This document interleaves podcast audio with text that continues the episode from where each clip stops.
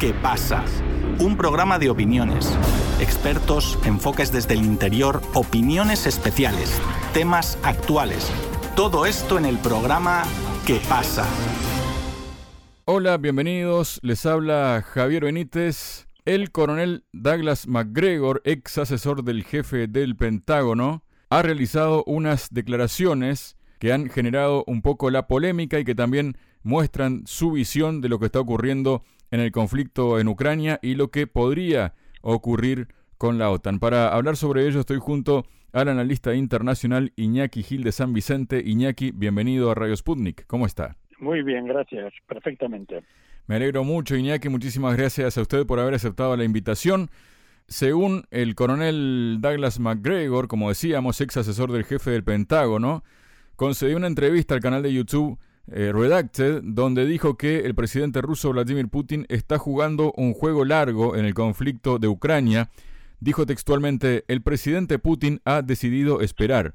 Creo que realmente cree que la situación en Europa empeorará tanto que la OTAN se desmoronará. Los europeos simplemente dirán, seguimos tu edicto lo mejor que pudimos, Washington, y nos llevaste por un camino que conduce al infierno. Alemania ya ha sufrido una desindustrialización. ¿Qué nos puedes comentar, Iñaki, sobre estas reflexiones que hace precisamente este coronel estadounidense?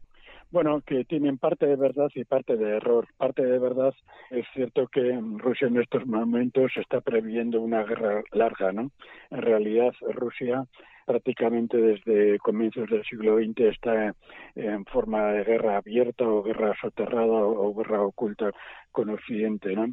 Lo que Rusia prevé es que, por todos los indicios y datos que hay, es que la guerra de Ucrania va a ser es el comienzo de o la continuación, hay que decirlo así, es la continuación de un proceso ascendente cada vez más duro de cerco de Europa y de Estados Unidos, lo que llaman el occidente colectivo, que yo prefiero llamarlo imperialismo, en todo caso imperialismo occidental, porque también está un imperialismo que está renaciendo en Asia, que es el japonés, que donde habría que hablar de Japón, de cómo va para una potencia imperialista mm, agresora. Bien, en Europa lo que se está gestando, y eso lo sabe Rusia, es una nueva ofensiva, esta vez desesperada a medio plazo, para intentar dar un golpe dentro de las estructuras dominantes en Rusia y poner en Rusia a un gobierno pro-occidental, ¿no?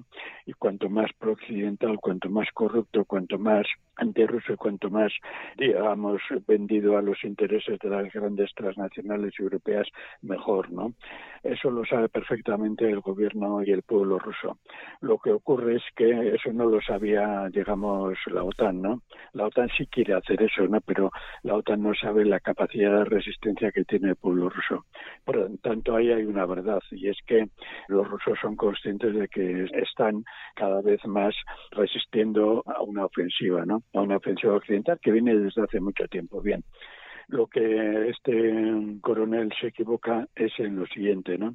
En que puede haber, como ya lo he dicho, una situación en Europa de, de presión, etcétera, etcétera. Yo pienso que ahí Occidente está tomando las medidas internas a Europa, internas a Estados Unidos, para impedir que haya una resistencia o que haya un estallido que la OTAN se desmorone, ¿no? ¿Por qué? Pues una razón muy muy clara. Si algo está tanto a nivel económico como político como militar está demostrando el imperialismo occidente colectivo es una debilidad creciente, ¿no? Y frente a esa debilidad creciente que se acentúa viendo la fuerza creciente de la llamada multipolaridad del eje euroasiático, de las alianzas cada vez ya más potentes y más serias entre Rusia, China y otros muchos países, últimamente no solamente el viaje de Corea, sino también lo que está pasando en África, etcétera, Occidente, la burguesía occidental, no puede permitir que la OTAN se descomponga, ¿no? Pueden cambiarle de nombre viendo los fracasos estratégicos que está sufriendo la OTAN, ¿no? Puede cambiarle de lo que sea, ¿no? Pero es que la única alternativa que tiene la burguesía europea, la Alemania desindustrializada, la economía norteamericana, etcétera, tiene dos alternativas. Una, ceder terreno, asumir la derrota y pedir miseria, pedir perdón y pedir magnanimidad a China, etcétera, etcétera, ¿no? Pero eso no lo van a hacer lo que van a hacer es van a intentar como sea recuperar el poder perdido y en todo caso llegar a una situación de, de borde de guerra total a escala mundial para llegar a un acuerdo que sea beneficioso para Occidente. Hay que partir de esta realidad dura y feroz, ¿no? Yo creo que Rusia es consciente de eso, que también lo sabe China, que lo saben muchos países del mundo, lo que pasa que ahora se atreven a decirlo porque las quejas a la prepotencia occidental han sido ya en estos momentos tan claras que no hay posibilidad de ocultar lo que se venía acumulando desde hacía tanto tiempo, ¿no? Cualquier estado, cualquier estado hoy en el mundo puede sufrir sanciones de grandes empresas imperialistas, por ejemplo, la sanción que han puesto a Argentina por ejercer el derecho a recuperar lo que es suyo, ¿no? La empresa IPF, por poner un caso, ¿no?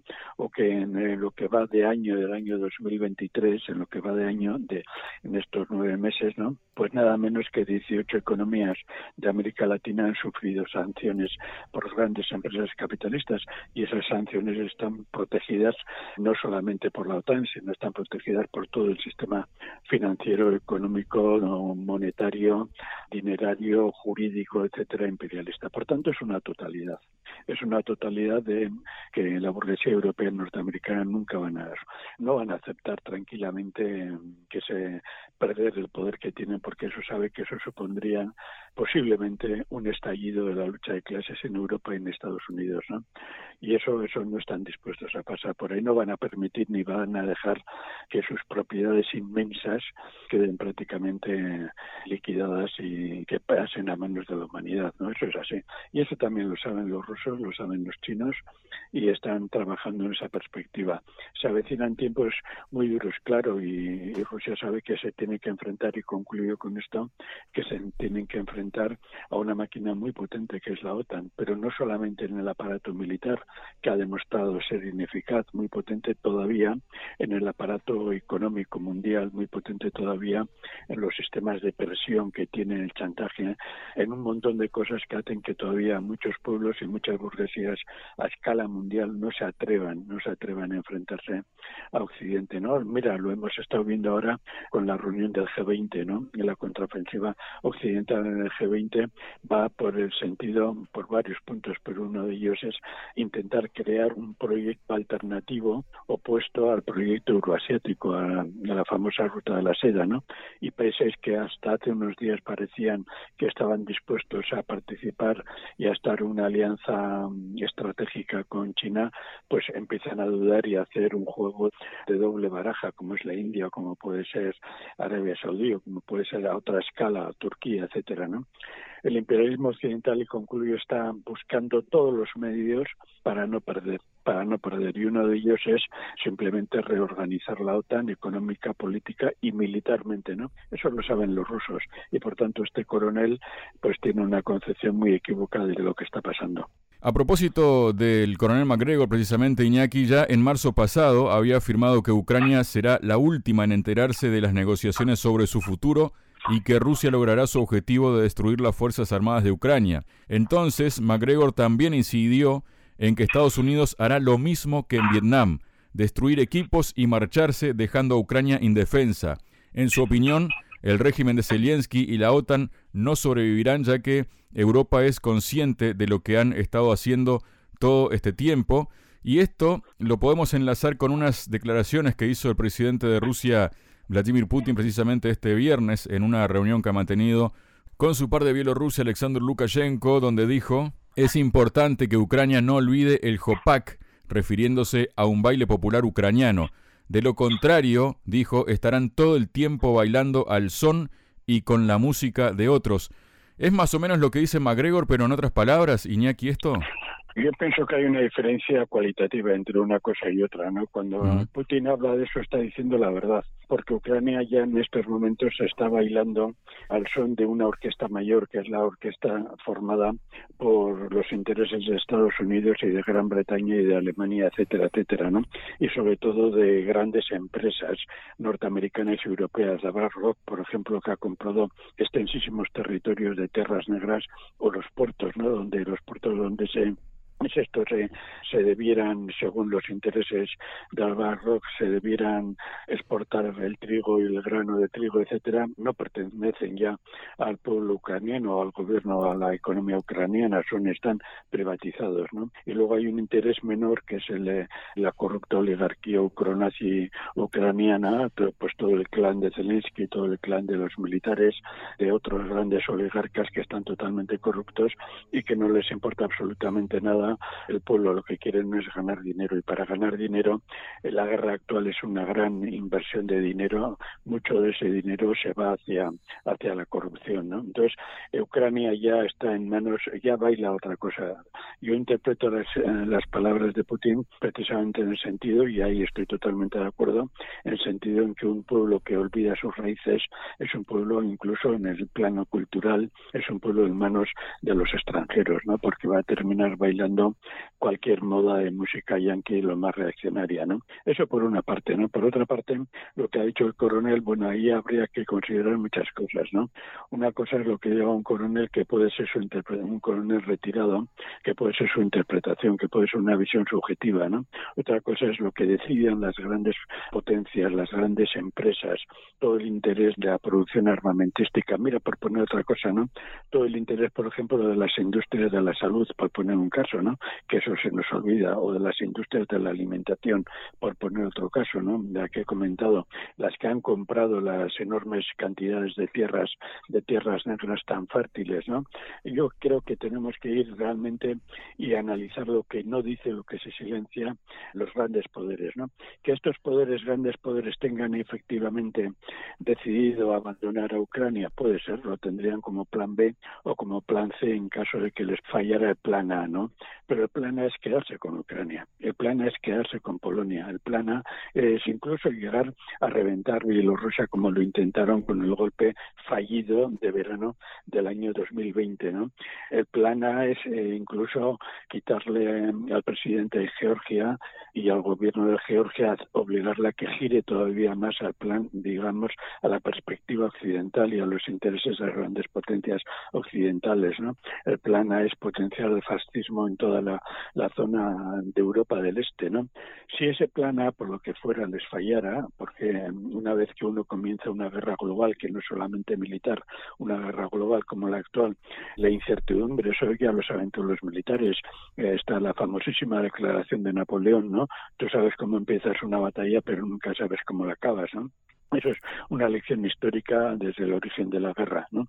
Bien, entonces en ese momento se plana por lo que fuera les falla porque que puede ocurrir, eh, cuidado, eh, que puede ocurrir porque se den cuenta efectivamente que la potencia rusa, la potencia china es tan tremenda, el mundo se está sublevando y también y sobre todo se están sublevando las clases trabajadoras, ¿no? Por ejemplo, la huelga de la poderosa industria automotriz norteamericana en estos momentos, ¿no? Que no ha ocurrido nunca en la historia de Estados Unidos, ¿no? Bueno, eso sería otro análisis, ¿no? Pero hay datos de tensión interna dentro de Europa, ¿no? Si el plan A les falla, yo no descarto que tengan el plan B. El plan B sería decir, bueno, antes de, que todo se hunda, sacrificamos Ucrania como sacrificamos en su momento Afganistán, como sacrificamos en su momento otras cosas, o Vietnam, ¿no? Pero claro, aquí hay otra cuestión. Sacrificar definitivamente y aquí tendríamos que entrar en, en, la perspectiva de más largo plazo. ¿no? Todos los comentaristas o toda persona que sabe un poco cómo funciona la realidad mundial sabe que Estados Unidos ha dejado, ha dejado agentes dormidos en Afganistán para cuando necesite volver. ¿no? O puede hacer más adelante, mira, el viaje reciente de Biden a Vietnam, por poner otro caso, ¿no? El viaje reciente de Biden a Vietnam que busca busca enfrentar Vietnam con China y que Vietnam se mete en toda la estrategia alternativa que está elaborando el imperialismo para evitar su debacle en, la zona Indo-Pacífico, ¿no? Por ponerte un caso, ¿quién iba a suponer que la derrota yanqui en Vietnam hace 75 años se llegara a la visita de Biden a Vietnam? La realidad puede cambiar. Entonces, dentro del plan B se puede ocultar perfectamente un plan B escondido que digan, bueno, nos retiramos ahora puntualmente, pero cuando la realidad lo exija podemos volver, ¿no? O deberemos volver, eso dependerá de las circunstancias. Y una de las circunstancias depende de la modernización del ejército norteamericano y europeo que está hecho unos zorros, ¿no? Pero eso necesitan bastantes años, échale 10 años, 7 años, 12 años para modernizar un ejército que ha sido derrotado en la práctica, ¿no? Ese sería el plan B. Luego podría haber más planes. Quiero decir y concluyo que desde hace mucho tiempo se sabe que hay diversos planes, sobre todo en el aspecto político-militar y en aspecto económico. Eso ya se sabe desde, pues bastaba leerle a Tucídides, por ejemplo, la historia de la guerra del Peloponeso cuando en Atenas planificaban las guerras, ¿no? O bastaba leer a Tucídides en la versión que hace Tucídides de esto, de las reuniones en Atenas y cómo lo hacían, ¿no? En la famosa intervención de Pericles en Atenas. Uno ve todo eso y ve que realmente las clases dominantes planifican muy bien otra cosa no quiere decir que esas planificaciones salgan triunfantes, no, no, no, quiere decir que lo han planificado, pero que les pueden fallar porque otros pueblos lo han hecho mejor, ¿no? Pero bueno, yo creo que tenemos que movernos siempre esperando lo peor, lo peor del imperialismo. Y bueno, que se deciden sacrificar a Ucrania, sí, pero eso ya es en una situación tan desesperada que buscarán cómo volver. Por otra parte, ¿no? Putin también denunció que las municiones de racimo son ampliamente utilizadas por los ucranianos en el campo de batalla, indicó que es Estados Unidos quien emplea este tipo de municiones a manos del ejército ucraniano, pero también hubo este viernes declaraciones del canciller de Rusia, Sergei Lavrov, quien declaró que hay en marcha una auténtica conspiración en torno al tema de las negociaciones entre Moscú y Kiev, reiteró que Moscú está dispuesto a examinar todas las iniciativas serias para encontrar una solución política y poner fin a las hostilidades, no obstante insistió en que la fórmula de paz propuesta por Zelensky, que básicamente busca restaurar las fronteras de Ucrania tal y como quedaron tras la disolución de la Unión Soviética en 1991, no es viable para Moscú. Esta fórmula comienza inocentemente, pero llega al punto de asestar una derrota estratégica a Rusia, enjuiciar a los dirigentes rusos y pagar reparaciones. La fórmula de Zelensky es un intento de arrastrar a la gran mayoría de los países a un esquema rusófobo. ¿Qué nos comenta de esto, Iñaki? Bueno, primero que todo, que Lavrov y Rusia, en general Putin, tienen un buen sistema de información. Eso es sabido. Eso es sabido. Hay muy buenos sistemas de información. De la CIA el norteamericano no es el mejor del mundo y eso también es sabido, pero dicen que eh, hay dos buenos sistemas de información en el mundo, ¿no? Por una parte, el cubano que abarca prácticamente toda América Latina, Norteamérica, pero gran parte del planeta por la solidaridad que tienen en muchos pueblos y luego, aunque parezca increíble, el sistema de información del Vaticano, ¿no? Posiblemente el mejor del mundo y luego el sistema de información ruso. ¿Por qué digo esto? Digo porque para cuando Lavrov, que tiene una cultura impresionante, ¿eh? una persona de una cultura impresionante, dice cualquier cosa es que tiene bases para decirlo, ¿no? Eso por un lado, ¿no? Por otro lado, desde luego, sí que hay, hay un, todo una, un mundo subterráneo de guerra informativa, de guerra de desinformación sobre llegar a unos acuerdos para tal y para cual, totalmente de acuerdo. Hay toda una guerra psicológica profunda, sistemática, incluso abierta y pública de todos los matices en ese sentido, ¿no? Antes, cuando he comentado que bueno que el panorama está como está y que por tanto hay que esperar cualquier alternativa es porque muchas de ellas las elaboran ellos para echar niebla y para echar oscuridad y confusión, ¿no? En realidad lo que está pasando ahí en ese tema es que, que Rusia sabe, eh, no solamente Rusia, insisto en que no solamente lo sabe Rusia, lo sabe cada vez más parte del mundo. Rusia sabe que hay dos intereses grandes estratégicos, ¿no? Un interés el interés del dólar, de la libra esterlina y hasta del yen japonés, cuidado, hasta del yen japonés y por no hablar del euro, pues de quedarse con Ucrania y quedarse todo eso aparentando alternativas de supuestas paces y supuestas historias de estas, Por otra parte, en este descubrimiento de todas las falsedades y mentiras hay otro dato, y es que es cierto lo que dice Lavrov, ¿no? Los planes de Ucrania van un plan, lo que hemos comentado nosotros antes, poner un gobierno títere en Rusia. Cuando poco antes, poco antes de lanzarse esta contraofensiva fracasada, se habló en documentos internos que se han hecho públicos eh, por parte de historiadores de que de las cosas, uno de los puntos que estaban en esta ofensiva fracasada era arrestar a Putin y someterlo a juicio.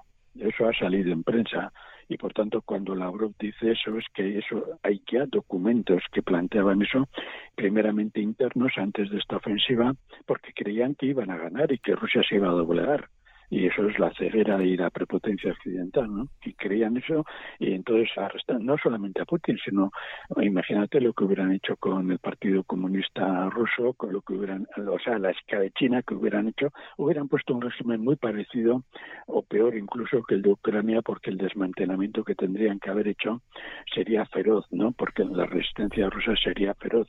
Lo mismo que lo que le espera a Bielorrusia, eh, cuidado, ¿eh? Lo que le espera a Bielorrusia. Entonces eso ya se ha conocido. Entonces, ante esta situación, ya no hay posibilidad, ya hablando desde una perspectiva de verdad, en sentido verdadero de verdad, por decirlo así, ya ah, vuelven a aparecer una y otra vez las cuatro exigencias que desde un principio había planteado Rusia en esta guerra. ¿no? Las cuatro exigencias ya lo sabemos, ¿no? La cuestión de la desmilitarización, la cuestión de la desnazificación, la cuestión de los derechos nacionales de las repúblicas populares del Donbass, del Lugansk, que ya están resueltos, y luego la cuestión de un panorama de, internacional de seguridad internacional, ¿no? Todo eso está sigue ahí pendiente y eso sigue ahí pendiente incluso cada vez más serio y más importante, ¿no?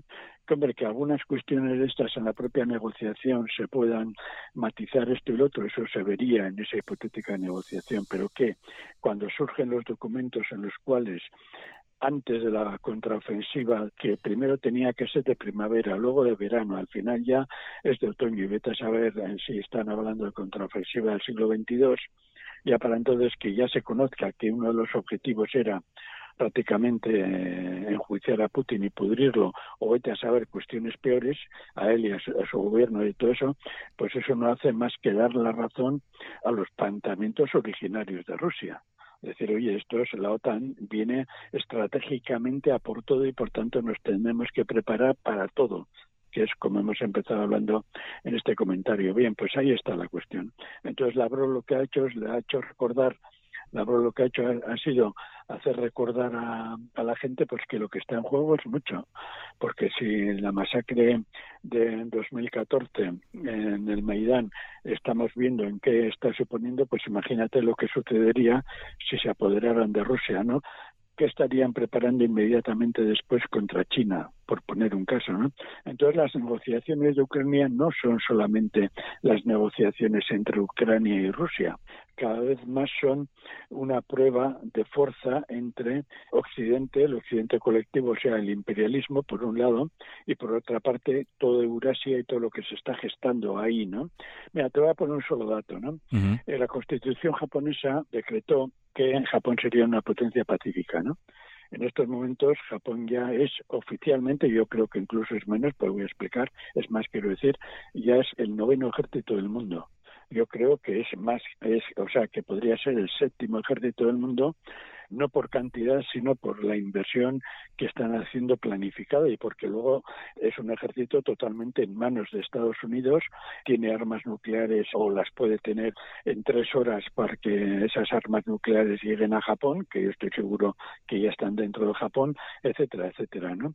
Eso por ponerte un ejemplo, ¿no? Y eso es toda la remilitarización occidental japonesa también de todo el Indo-Pacífico, ¿no? Entonces, en todo ese panorama, hoy no las negociaciones negociaciones en Ucrania no solamente son negociaciones entre Rusia y Ucrania o entre Rusia y Estados Unidos en la realidad, sino que va mucho más allá de todo eso.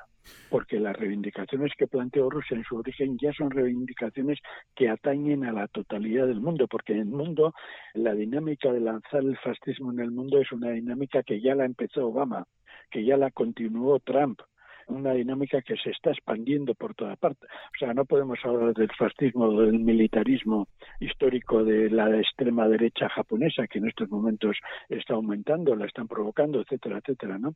Lo mismo que la desmilitarización del mundo.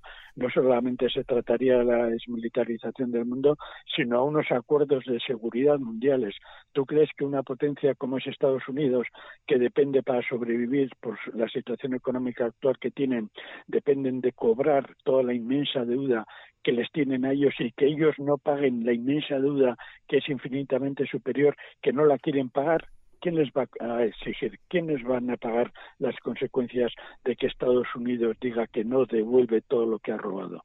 Para eso Estados Unidos está rearmando a tope, viendo que necesita un ejército, o sea, que la OTAN no vale para esa guerra y, está buscando tiempo como sea para crear ese ejército, ¿no? Estados Unidos se asemeja, concluyó, y el imperialismo occidental como un boxeador al borde del caos que está metido en su rincón buscando aire y buscando tiempo para que suene la campana y en esa campana prepararse para el siguiente asalto.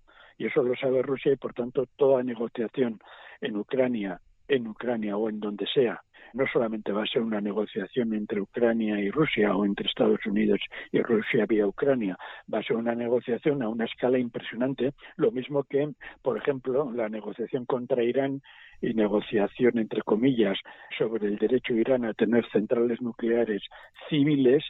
Era una negociación que el mundo que atiende todo el problema nuclear estaba analizando al milímetro el Estado francés, etcétera, analizando al milímetro porque ahí se estaba jugando uno de los problemas claves para el futuro energético de la humanidad, ¿no? etcétera, etcétera. Tal y como está ya la mundialización de los conflictos en estos momentos, no hay ningún proceso en el mundo de estas características que se libre al margen de esa situación mundial, ¿no? Y Ucrania está metido en un gran conflicto mundial, por tanto Rusia tiene toda la razón. Muchas gracias, Iñaki. Gracias a vosotros. Hasta la siguiente.